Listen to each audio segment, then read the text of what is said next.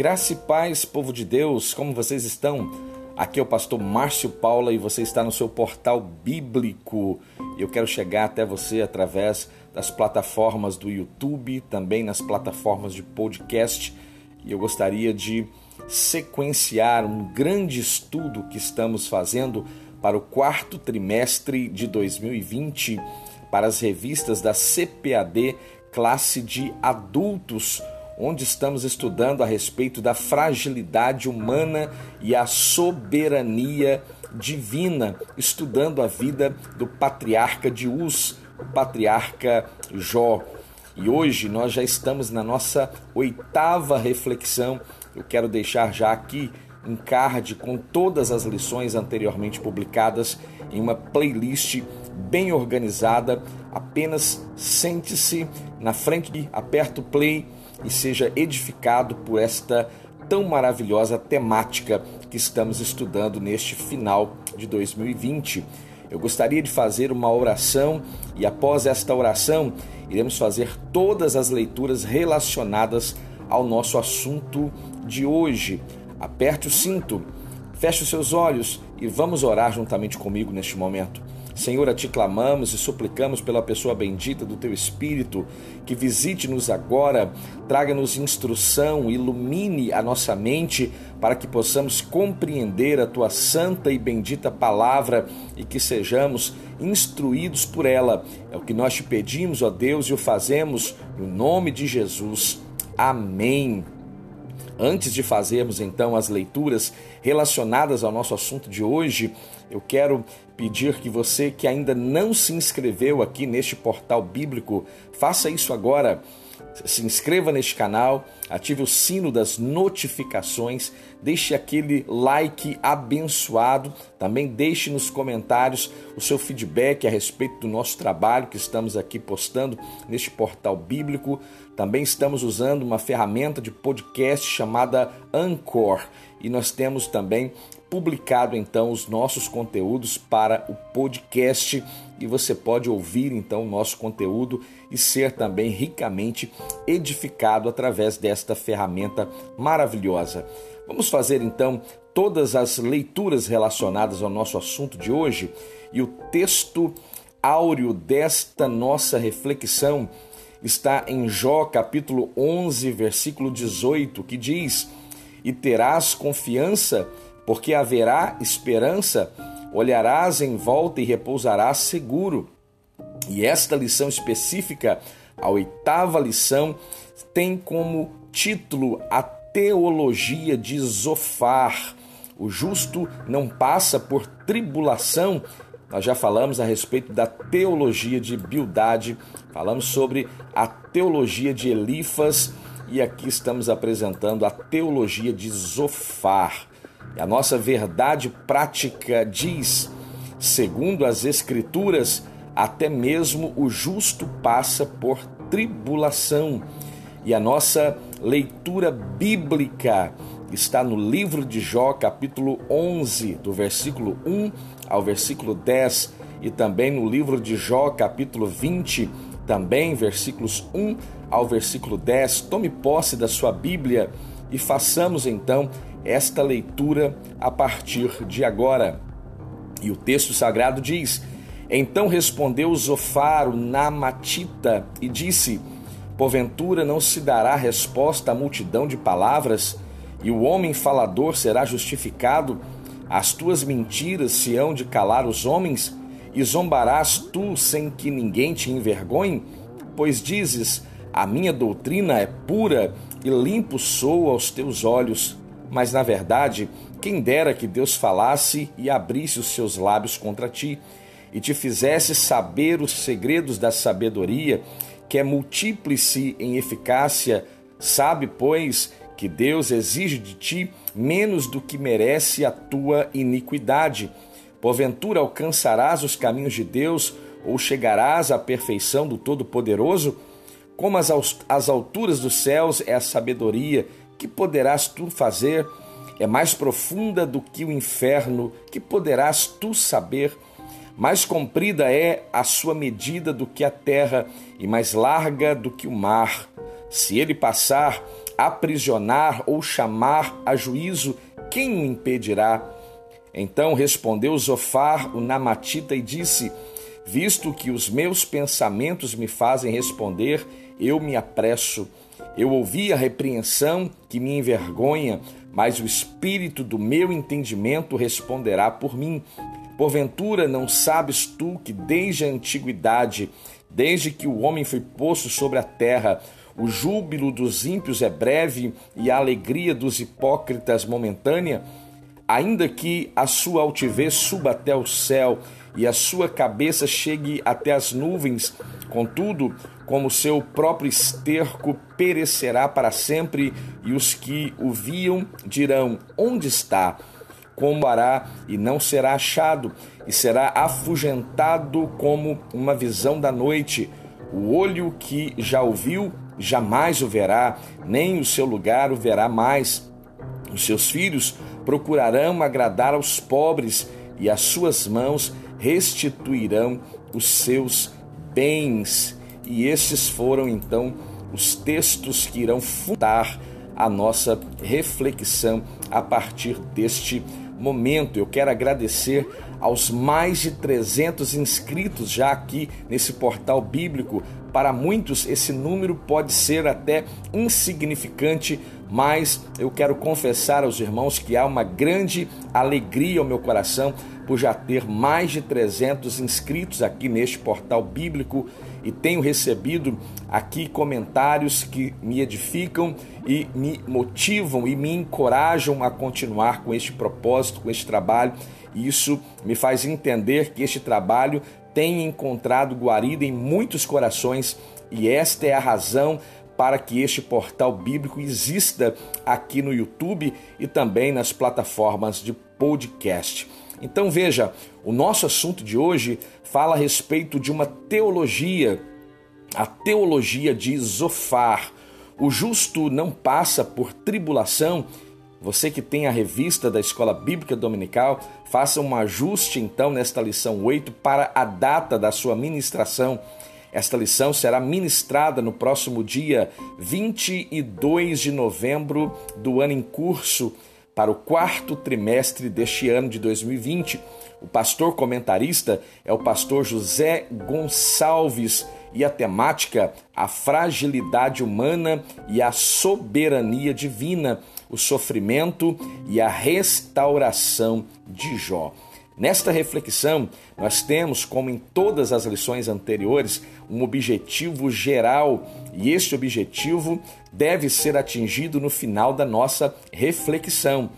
E este objetivo deseja mostrar que Zofar, assim como seus amigos, defende que os ímpios sempre serão punidos e os justos recompensados. E para cada um dos três pontos específicos aqui ministrados, também um objetivo específico, e o primeiro deles mostra ou busca destacar no entendimento de Zofar que o sofrimento de Jó fazia parte de um sábio julgamento divino. O segundo, explicitar que a conversão defendida por Zofar era de natureza legalista e uma definição a respeito deste legalismo justamente significa pôr as regras acima de Deus e das necessidades humanas. É o estilo de vida de pessoas que acreditam que o cumprimento das regras torna o indivíduo merecedor do favor e da salvação divina. Esse pensamento não é bíblico e foi duramente condenado por Jesus quando nós lemos no Evangelho de Lucas, capítulo 18. Ali nós temos um claro exemplo de um indivíduo com natureza legalista, aquele fariseu que estava ali em Lucas, capítulo 18, versículos 11, 12, e o texto diz que o fariseu, estando em pé, orava consigo desta maneira: Ó Deus, Graças te dou porque não sou como os demais roubadores, injustos e adúlteros, nem ainda como a este publicano. jejuo duas vezes por semana e dou o dízimo de tudo quanto possuo. Uma demonstração clara de alguém que peca por comissão. Veja, e também peca por omissão. Por que peca por comissão? Porque ele se auto-justifica diante da sua própria natureza limitada e pecaminosa. E ele peca por omissão, porque alegando ser cumpridor de alguns deveres, criando as suas corbãs, ele agora se omite a cumprir ou fazer aquilo que ele de fato deveria fazer. E como nós já falamos nas lições anteriores, Tiago diz que aquele que sabe fazer o bem e não faz, este comete pecado. O terceiro objetivo específico mostra esclarecer que esta teologia de Zofar limita a soberania de Deus na sua capacidade de julgar o homem. E nós iremos estudar então o discurso deste que é conhecido como o terceiro amigo de Jó, o terceiro a falar, talvez um dos mais novos. Nós sabemos que Eliú daqui a pouco entra em cena e começa a falar também, que possivelmente naquela cultura ele era o mais novo. Então Elifas toma a voz em primeiro lugar, depois Bildade e agora está falando Zofar. E a tese que este personagem chamado Zofar defende é a de que o justo não passa por tribulação. Ou seja, para Zofar, veja, se houver tribulação, é porque não há justiça na vida deste indivíduo. Essa teologia já esteve muito presente no nosso país e eu ouso dizer que ainda continua muito presente em muitos lugares espalhados Brasil afora e mundo afora. Mas nós temos que observar esta teologia à luz da palavra. E a pergunta é: esta teologia se sustenta passando pelo crivo da palavra de Deus? Eu creio que ao longo desta reflexão nós iremos ter uma resposta clara e retumbante para esta indagação. Embora as escrituras não mostram de forma clara, né, que quem está em Cristo não significa que tenha ausência de problemas e provações, mas que há uma grande diferença na forma de passar por esses momentos de adversidades. Veja, estar em Cristo, o cristão, não necessariamente tem garantia de que será privado de tribulações, mas tem a garantia de que passará por este momento de adversidade de forma totalmente diferente, uma firme convicção de que o próprio Cristo passará juntamente com ele. E isso deve trazer grande alegria ao nosso coração.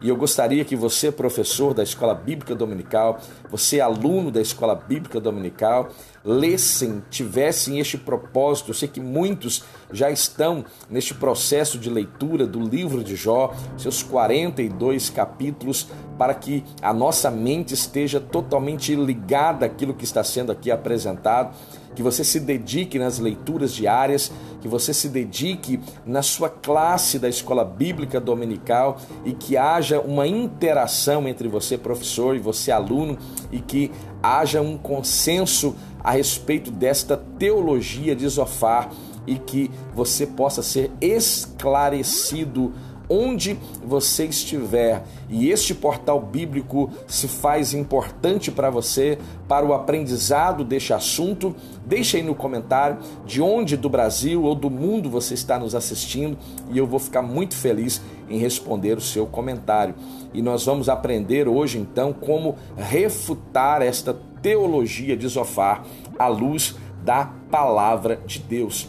Então, nesta reflexão, nós veremos o discurso de Zofá, o último amigo de Jó a falar nesta série de debates. E aqui, Elifas e Bildad já haviam destilado suas teologias ao ouvidos de Jó, e agora talvez entra em cena aquele que de forma mais dura e mais severa vai expor uma teologia equivocada também aos ouvidos de Jó.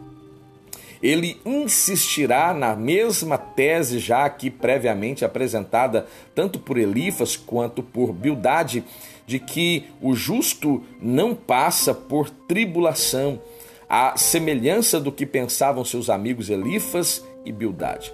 Todavia, Zofar é mais duro e mais impiedoso na sua acusação contra o patriarca de Uz. Ao contrário de seus amigos, ele faz dois discursos suficientes para derramar toda a sua ideia terrivelmente, em alguns aspectos, influências tristes e malignas, eu diria, né? E o seu ressentimento é evidente contra o homem de Uz, contra Jó. Ele o acusa de se levantar contra a, sobera, a sabedoria divina e aconselha Jó a voltar-se para Deus, a arrepender-se, a confessar o seu pecado e voltar-se então para Deus. E o primeiro ponto desta reflexão fala justamente sobre Deus se mostra sábio quando aflige o pecador. O segundo ponto fala a respeito da conversão como resposta à aflição. E o terceiro ponto, Deus julga e castiga os pecadores. Então, o primeiro ponto dentro desta primeira reflexão é justamente falar sobre Deus grande e sábio. E a pergunta que precisa ser feita: você tem alguma dúvida a respeito destas características, destes predicados relacionados a Deus, a respeito da sua imensidão e da sua sabedoria? Aqui, este tópico o apresenta como um Deus grande e sábio. Zofar defende que o sofrimento de Jó fazia parte de um sábio julgamento divino.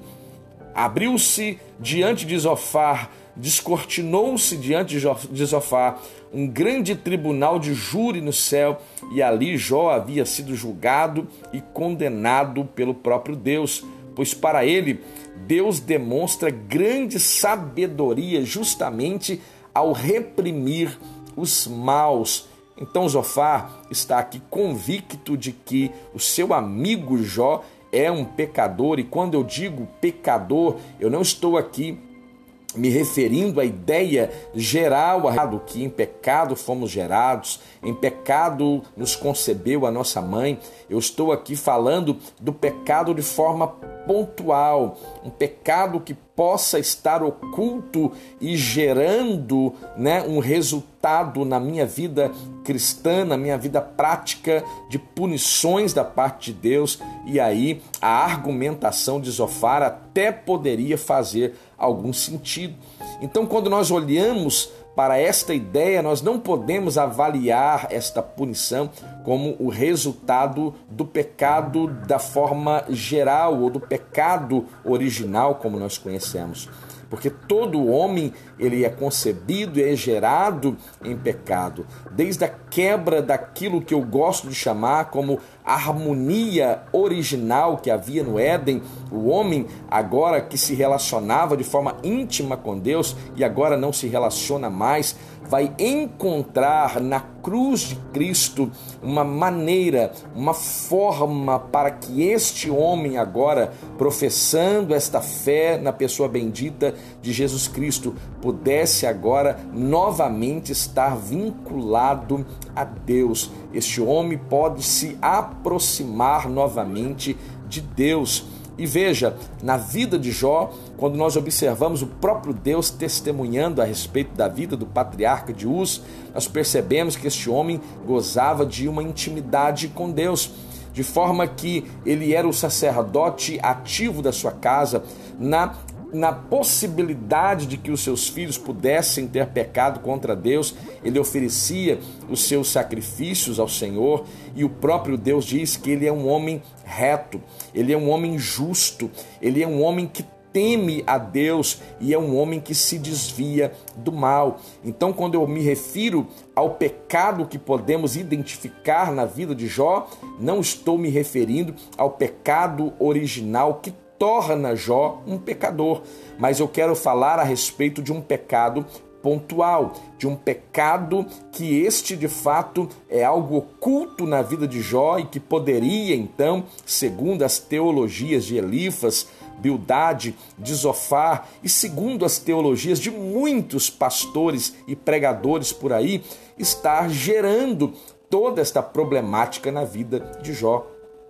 É por isso que o conselho de Zofar, em síntese, é simples é fácil resolver o problema, basta confessar. Ora, a própria Bíblia diz que aquele que confessa e deixa alcança misericórdia. Então esta teologia, ela não tem como um todo, o seu arcabouço possui até nuances de verdade, mas a sua aplicação ela é totalmente errada e equivocada. A teologia de Zofar está punindo os maus e os justos, esses não são merecedores e esses de fato não passariam por sequer uma única sequer tribulação.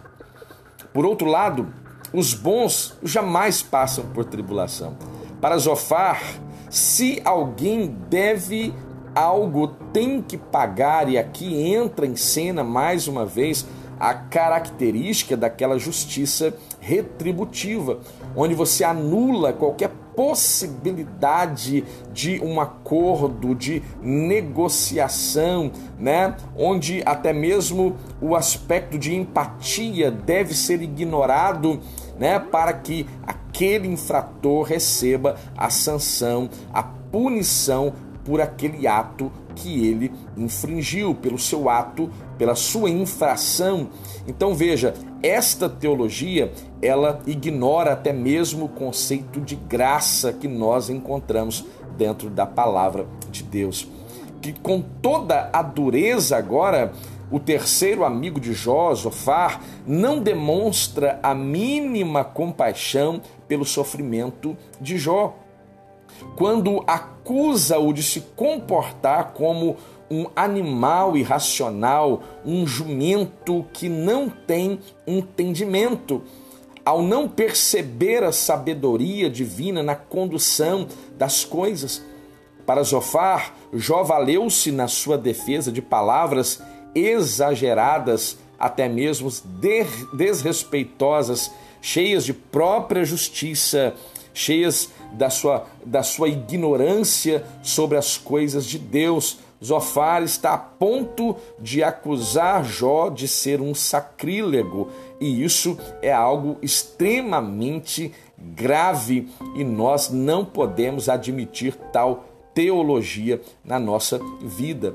Jó capítulo 11, versículos 5 e 6 diz: Mas na verdade, quem dera que Deus falasse e abrisse os lábios contra ti e te fizesse saber o sabedoria que é múltiplice em eficácia, sabe, pois, que Deus exige de ti menos do que merece a tua iniquidade.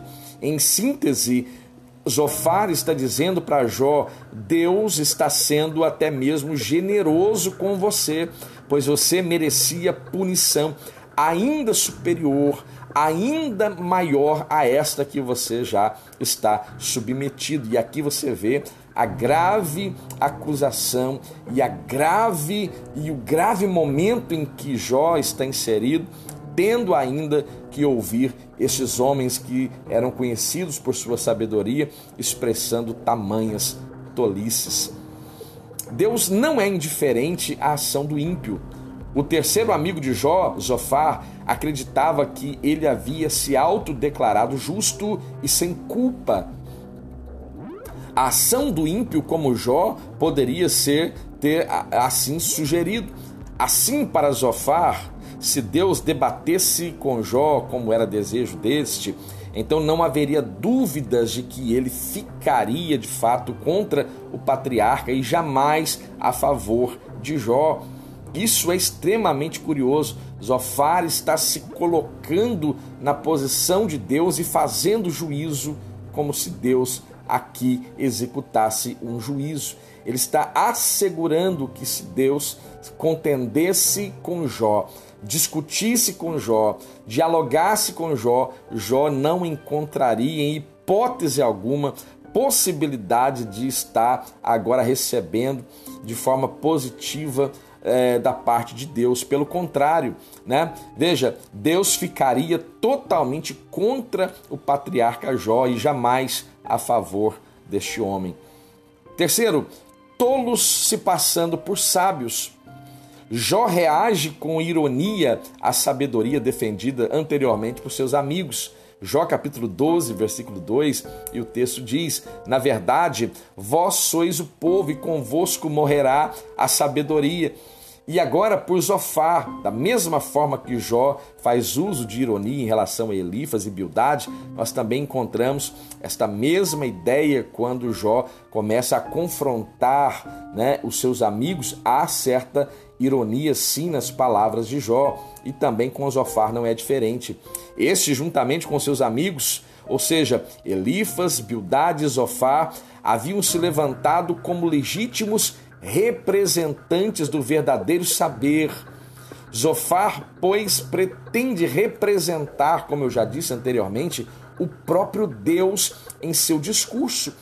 Uma pretensão aqui gananciosa, imprudente, um sinal de arrogância e, lamentavelmente, eu creio que deve ser um momento importante na sua classe da escola bíblica para que você abra um parêntese para discutir este ponto que julgo extremamente pontual, né, que muitos nos dias atuais, nos dias modernos, no século 21, ainda se comportam exatamente como Zofar, se consideram os representantes de Deus aqui na terra e sempre que falam, dizem que Deus mandou fazer, Deus está mandando agir, Deus está mandando que seja dessa forma, usam de forma enganosa este artifício para intimidar a igreja, intimidar os incautos, e a convocação que deve ser feita em classe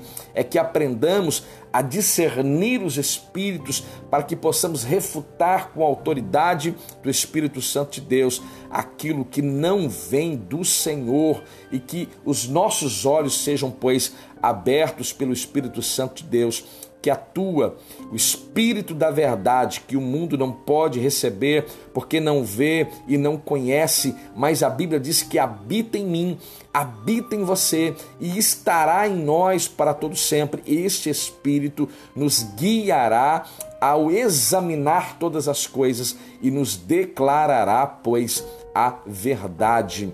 Então, sejamos edificados por este conselho. Sejamos edificados e refutemos este espírito de Zofar que ainda está governando muitos ambientes Brasil afora. Mas Jó não se deixa ser convencido pelas teologias dos seus amigos, pelo contrário, ele está convencido de que isso não passa de charlatanismo Vós, porém, sois médicos que não valem nada, ou que nada valem. Jó capítulo 13, versículo 4. Jó está resoluto, ele está firme, ele está decidido, ele está irredutível em deixá-los e ir à procura de Deus, quando ele diz: Mas eu falarei ao Todo-Poderoso e quero que me defender perante este Deus Todo-Poderoso. Jó capítulo 13, versículo 3. O patriarca Jó estava certo de que havia uma sabedoria do alto e que seus amigos desconheciam tal sabedoria por completo, e quando esta sabedoria fosse revelada, esta ficaria em favor de Jó, em detrimento ao pensamento, às ideias equivocadas que partiam dos amigos de Jó. Jó, em seu lamento, se revela mais sábio que os seus amigos por seu temor a Deus acima de todas as coisas e de que ele lhes, lhe fará justiça quando diz: Eis que o temor do Senhor é a sabedoria e apartar-se do mal é a inteligência. E o próprio Jó já havia declarado anteriormente que o seu redentor não estava morto, mas o meu redentor vive e por fim, ou seja, chegará o dia em que ele se levantará sobre a terra. E nós sabemos que há aqui nesta poesia o aspecto profético, escatológico, mas Jó estava afirmando esta verdade profética já naquele tempo, e isso é maravilhoso.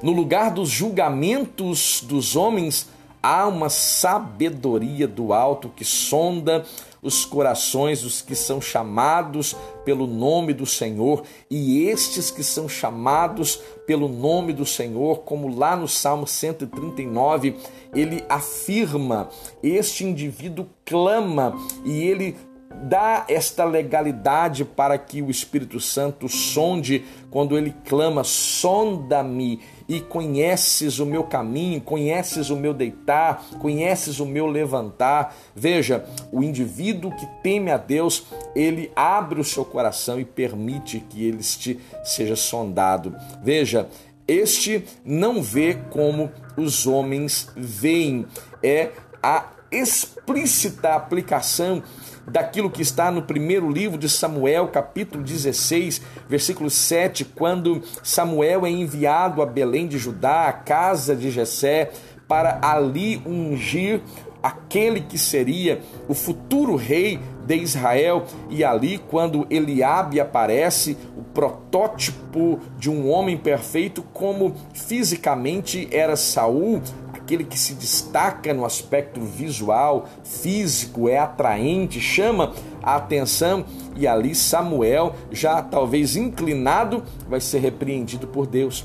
Vai ser alertado por Deus quando diz: Porque o Senhor não vê como o homem pois o homem vê aquilo que é, aquilo que está diante dos seus olhos, porém o Senhor olha para o coração do homem. É por esta razão que nós somos observados por Deus, porque os seus olhos penetram a nossa carne, a nossa natureza, o nosso corpo natural e vai até a divisão da alma e do espírito, das juntas e das medulas. Então veja, o nosso coração está exposto diante de Deus. Nós podemos pensar que enganamos a homens, mas é impossível tolo é aquele que pensa estar enganando o próprio Deus. E Jó tinha certeza desta sabedoria do alto. E esta sabedoria um dia seria revelada, e esta sabedoria sendo revelada seria favorável ao patriarca de Uz. O segundo ponto, a conversão como resposta à aflição, a purificação moral. Nos versículos 13 a 20 do capítulo 11, Zofar conclui o seu discurso sobre a situação de Jó. Ele não tem dúvidas de que o patriarca está em pecado e por isso a única forma dele se restabelecer é por meio de uma purificação moral. É bem verdade que enquanto estamos em uma condição pontual de pecado, há a necessidade sim de que este pecado seja confessado, há necessidade sim de que haja um arrependimento pleno, um arrependimento genuíno e então que nos aproximemos de Deus. Isso é extremamente importante, mas nós já sabemos que isso não se aplica na vida do patriarca de Uz, mas Zofar já havia determinado, juntamente com Elifas e Bildade, Jó está em pecado. E por que ele está em pecado, Zofar? Ora, porque o justo não sofre, Jó está sofrendo, logo isso é consequência de pecado. Zofar, portanto, vai fazer uma grande convocação a Jó para que ele se arrependesse e que este se convertesse a Deus. Ele enumera três pontos que, na sua visão, eram importantes para que este perdão acontecesse. Né? Primeiro, uma conduta correta, uma vida de oração e uma vida de renúncia ao pecado. E veja, isso é extremamente importante mesmo. Que nós possamos viver de forma correta, uma conduta correta. Veja, não é um favor que o cristão faz à sociedade, A conduta correta é uma obrigação do indivíduo como cidadão e, acima de tudo, se este é um cristão. Se professa a fé em Cristo, temos a obrigação moral de viver uma vida correta, uma conduta correta. O cristão também não pode achar que está fazendo algum favor a Deus quando esse se prostra em oração, não. Ele precisa entender que a oração é um momento de intimidade, é um momento de relacionar-se com Deus. E há uma expressão antiga que eu acho extremamente válida que diz que aquele que pouco ora tem pouco poder o que mais ou menos ora, mais ou menos poder, e o que muito ora, muito poder, porque há um relacionamento construído com Deus em oração. E o último ponto é justamente a renúncia do pecado é recusar-se naquela prática pecaminosa e aqui no aspecto pontual. Já fomos restabelecidos a nossa comunhão a Deus e agora nós devemos continuar pecando porque uma vez pecadores fomos alcançados pela graça. Então, se eu continuo pecando, a graça será muito mais abundante em nós? Claro que não. O apóstolo Paulo já responde isso aos irmãos romanos, justamente para combater esta ideia equivocada. Pelo contrário, o apóstolo Paulo diz que onde o pecado abundava, agora superabunda a graça de Deus. Então, como continuemos agora a viver sob o pecado se nós já o vencemos, se nós já fomos libertos deste Senhor chamado pecado? Então veja, aqui esta renúncia é o aspecto de santificação, é mortificação da carne, e isso acontece paulatinamente, dia após dia, né? Hoje mais santo que ontem e amanhã mais santo que hoje. Isso é renúncia de pecado. Esses conceitos estão errados? Não. Mas aplicam na vida de Jó? Não. Porque qual pecado? Zofar não fala aqui de um pecado que está intrinsecamente ligado ao homem desde que este é gerado e concebido. Mas ele fala de algo pontual, específico, que ele não tem habilidade para apontar e dizer: esta é a situação que te colocou nesta condição, Jó, porque ele não tem esta informação, mas ele subentende a partir de uma teologia errada de que o justo este não passa por adversidade, o ímpio sim. Então, Jó, você está passando por adversidade, você precisa agora mudar sua conduta. Você estava vivendo equivocadamente, você estava vivendo fora da curva, você estava vivendo uma vida totalmente incorreta. Então, ajuste a sua vida, Jó. Comece a se relacionar melhor com Deus em oração, Jó. E, Jó, não se esqueça de confessar e renunciar a este pecado que te pôs nesta condição. Aqueles homens falavam de uma sabedoria totalmente tola. Na verdade, não há sabedoria na fala destes homens, porque eles não entendiam e não sabiam daquilo que aconteceu lá no céu quando os filhos de Deus foram se apresentar diante de Deus. E ali o próprio Deus apresenta Jó ao diabo, dizendo: Vistes o meu servo Jó. Então veja, o Senhor estava mostrando para um personagem importante, o nosso adversário, que o homem teme a Deus mesmo passando por adversidade. O segredo do cristão é ter fé no meio da adversidade. Você se lembra daquela sunamita e que prepara uma, um quarto para Eliseu? Eliseu profetiza mulher, essa mulher concebe este filho, este filho morre e quando esta vai até o Carmelo ao encontro do profeta Eliseu e Geazi sai ao encontro e a pergunta é: tá tudo bem com você? Tá tudo bem com teu marido? Tá tudo bem com você, Sunamita? E com teu filho, tá tudo bem? E qual a resposta daquela mulher? Tá tudo bem, tá tudo certo, tá tudo na, na mais perfeita ordem. Veja, o indivíduo mostra o seu caráter cristão na hora da adversidade, na hora da dor. E Jó estava demonstrando quem ele era, porque passou por dores terríveis, lancinantes, a sua estrutura física, corporal, espiritual, mental estava totalmente abalada. Crises em aspectos psicológicos, crises existenciais estavam acometendo o patriarca de Uz mas ele não murmura e a Bíblia diz que tampouco ele peca contra Deus com seus lábios. Que coisa gloriosa é esta reflexão a respeito de Jó, a respeito da vida deste homem tão importante e que nos ensina de forma tão gloriosa. O que está em vista aqui é uma teologia do moralismo, a teologia de Zofar é uma teologia do moralismo. E o que seria isso? Uma doutrina que afirma ser a moral um valor universal e necessário para a percepção da realidade em detrimento de outros valores. Mas nós não fomos alcançados, veja, por causa da nossa própria justiça ou pela nossa moral, por nosso moralismo, mas fomos alcançados pela graça. Fomos por ela alcançado, como Paulo escrevendo aos irmãos Efésios, no capítulo 2, versículo 8, ele diz: Porque pela graça somos salvos, ou sois salvos por meio da fé. E isso não vem de vós. Ou seja, não basta desejar de nós mesmos alcançar esta graça, porque não iremos alcançar.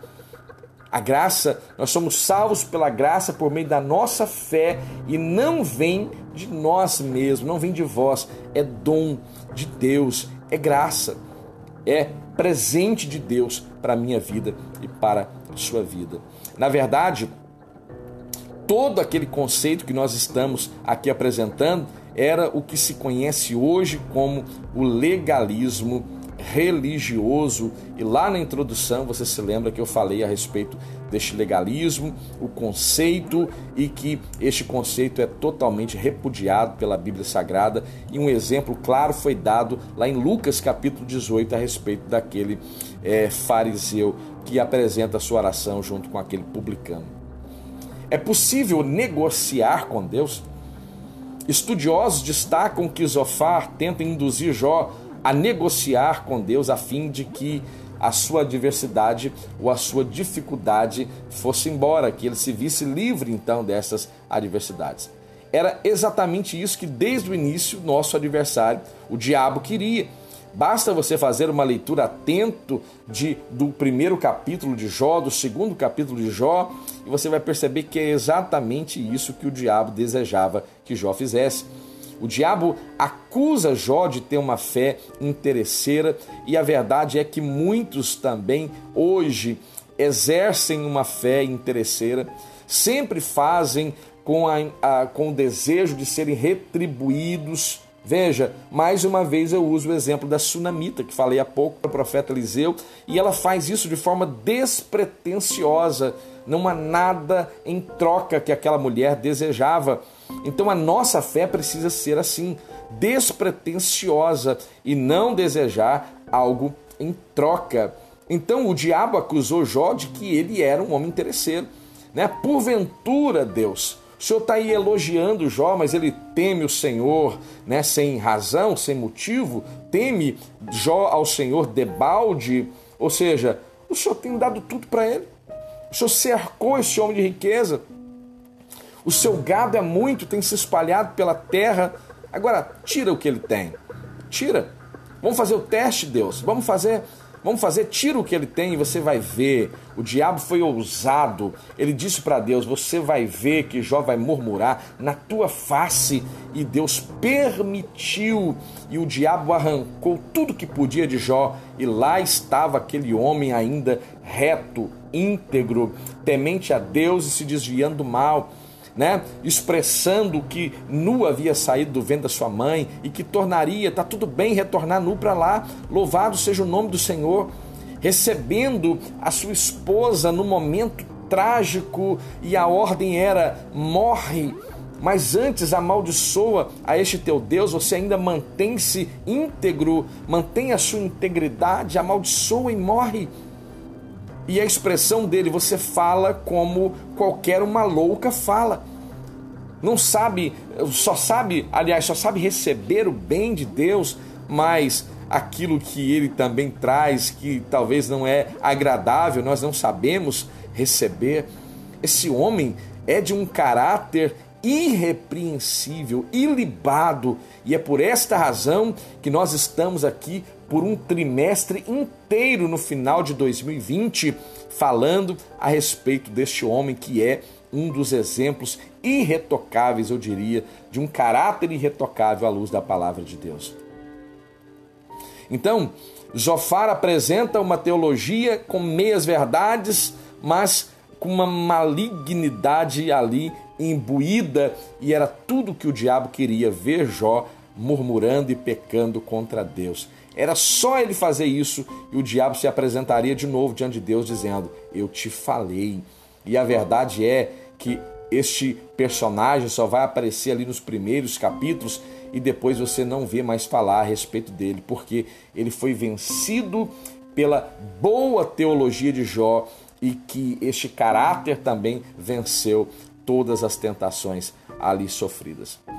A angústia de Jó, diante das insistentes acusações dos amigos de Jó e do silêncio de Deus, Jó dá sinais de desânimo e a verdade é quem pode aqui é, questionar este desânimo de Jó? Porque quantos de nós também nos encontramos assim também desanimados e não vivendo a metade ou talvez um terço daquilo que este homem viveu? Ele dá sinais sim de desânimo, ele manifesta de, de vez em de vez ou outra, né, toda a sua condição humana, né? E a condição humana que Jó está dizendo é que o justo sofre sim.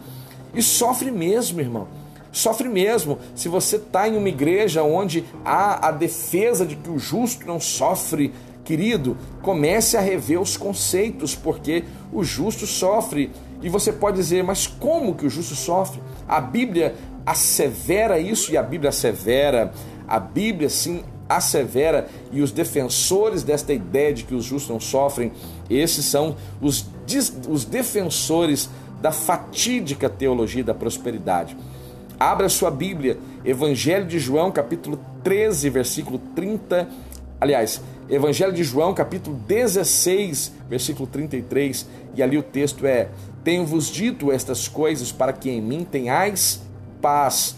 No mundo tereis aflições, mas tende bom ânimo. Ei Jesus, você está dizendo para que eu tenha bom ânimo? E por que eu devo ter bom ânimo? E a resposta dele está inserida no texto que estamos lendo. Porque eu venci o mundo e ele, Jesus, é a nossa vitória. Ele é a nossa vitória. Nele nós somos mais do que vencedores. E eu preciso admitir esta verdade para a minha vida. Então, isso é extremamente importante, é extremamente relevante e nós não podemos deixar este assunto ignorado. Então, veja, é, se Jó seguisse o conselho de Zofar, veja, se Jó tivesse seguido o conselho de Zofar, ele estaria assinando um termo de confissão estava assinando algo que não havia feito, estava confessando uma coisa que ele não fez e que decididamente estava alegando a sua inocência. Ele sabia da sua integridade e por isso não vai se sujeitar aos caprichos dos seus amigos.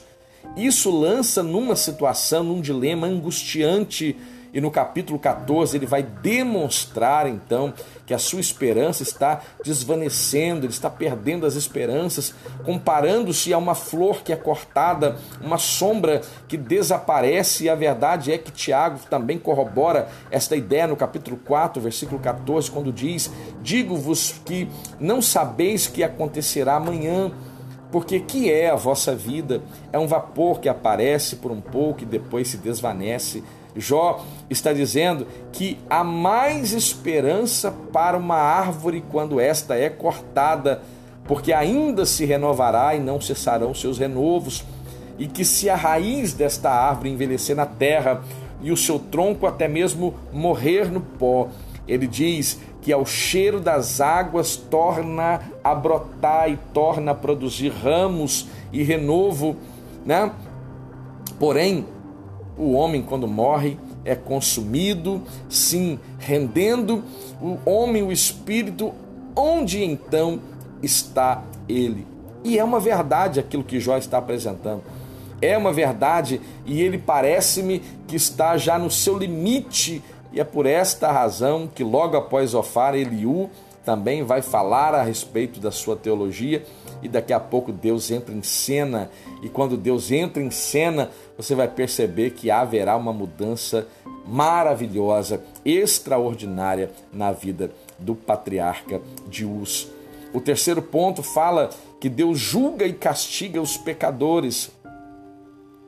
O castigo dos maus, o capítulo 20 do segundo do livro de Jó, com o segundo discurso de Zofar. Nele, Zofar lembra Jó que a aparente prosperidade dos ímpios não passa de uma ilusão e dura apenas um instante. Na verdade, ele repete o que os seus outros amigos já haviam dito aqui anteriormente, né? Ainda que eles andem por eixos diferentes, a teologia é a mesma, é exatamente a mesma. Diante de um paradoxo, esta é a situação de Jó. O capítulo 21 traz a resposta de Jó ao argumento de Zofar. Para o patriarca, é, a tese de Zofar de que os ímpios são sempre punidos era contraditada pela experiência. Os ímpios poderiam sim ser punidos, mas isso nem sempre parecia acontecer conforme descrito. Por que razão vivem os ímpios? Envelhecem e ainda se esforçam em poder Jó havia constatado que os ímpios pareciam gozar de longevidade e prosperidade. Além de terem vida longa, eles passavam seus dias agora em total regalia e morriam até mesmo em total felicidade, como podemos constatar neste versículo. Passam eles os seus dias em prosperidade e em paz descem à sepultura. A ideia de Jó é sobre aquilo que é aparente. Eu acho importante nós pontuarmos isso. A ideia de Jó é sobre aquilo que é aparente, daquilo que se vê no estereótipo, naquilo que se vê diante dos nossos olhos. Muitos enriquecendo de forma ilícita, vivendo com regalias, vivendo é, e, e com a sua vida sobejando a torto e a direito, né? E aparentemente morrem e morreram em paz. Não sofreram como o patriarca de U sofreu, mas Jó Aqui, mais uma vez, isso é extremamente importante que seja pontuado na sua classe da escola bíblica. Ele fala por uma ótica daquilo que é aparente, porque ele desconhece os conceitos eternos que entram em vigor após a morte. É como aquele homem lá no Novo Testamento que um homem rico que tendo os seus celeiros, não comportando a sua grande colheita, ele vai derrubar os seus celeiros, construirá novos, maiores, amplos, vai colocar toda a sua colheita, vai armar sua rede, vai pegar água de coco e vai ficar ali, ó, deleitando toda a sua mordomia e alegando para si. Veja, alegando para si de que ele estava enriquecido e que ele não tinha falta de nada, mas a expressão ali é louco e se te pedirem a tua alma agora, aquilo que você preparou, você preparou para quem? Então Jó está falando daquilo que é aparente, daquilo que está diante dos nossos olhos, mas a Bíblia nos fala a respeito daquilo que é eterno, aquilo que acontece após a morte. E é isso que de fato importa. Então a verdade vem à tona.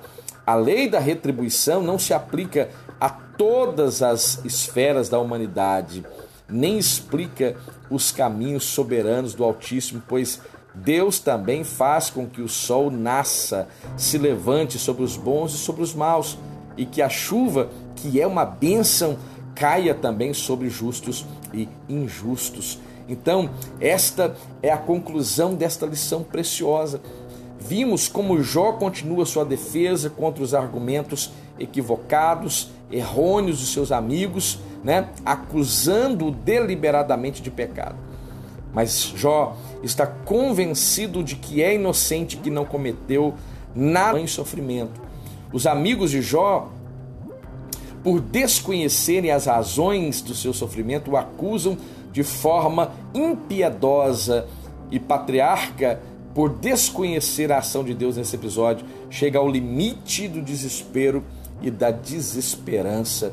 E quantos de nós também está no limite do desespero e da desesperança? E eu quero deixar esta palavra convicta para a sua vida. O seu redentor vive o seu redentor vive e ele se levantará muito em breve sobre a terra. Apenas creia e eu estou convicto de que você será abençoado por Deus. Se você ficou até agora, eu quero lhe agradecer porque você tem apoiado o nosso trabalho, você tem compartilhado, você tem comentado, tem deixado o seu like. Eu quero muito te agradecer por isso. Mas se você ficou até agora e não se inscreveu ainda, faça isso agora, por gentileza. Ative o sino das notificações. Você que nos ouve pelo podcast, pelas plataformas de podcast, também é, comente, também é, nos abençoe divulgando o nosso conteúdo, nos ajude a disseminar esta semente boa, esta semente do bem. E eu oro que o Espírito Santo possa aplicar esta palavra ao seu coração de forma mais poderosa. Eu faço isso no nome de Jesus. Amém. Que Deus abençoe a sua vida. Fique bem, fique em paz e até a próxima.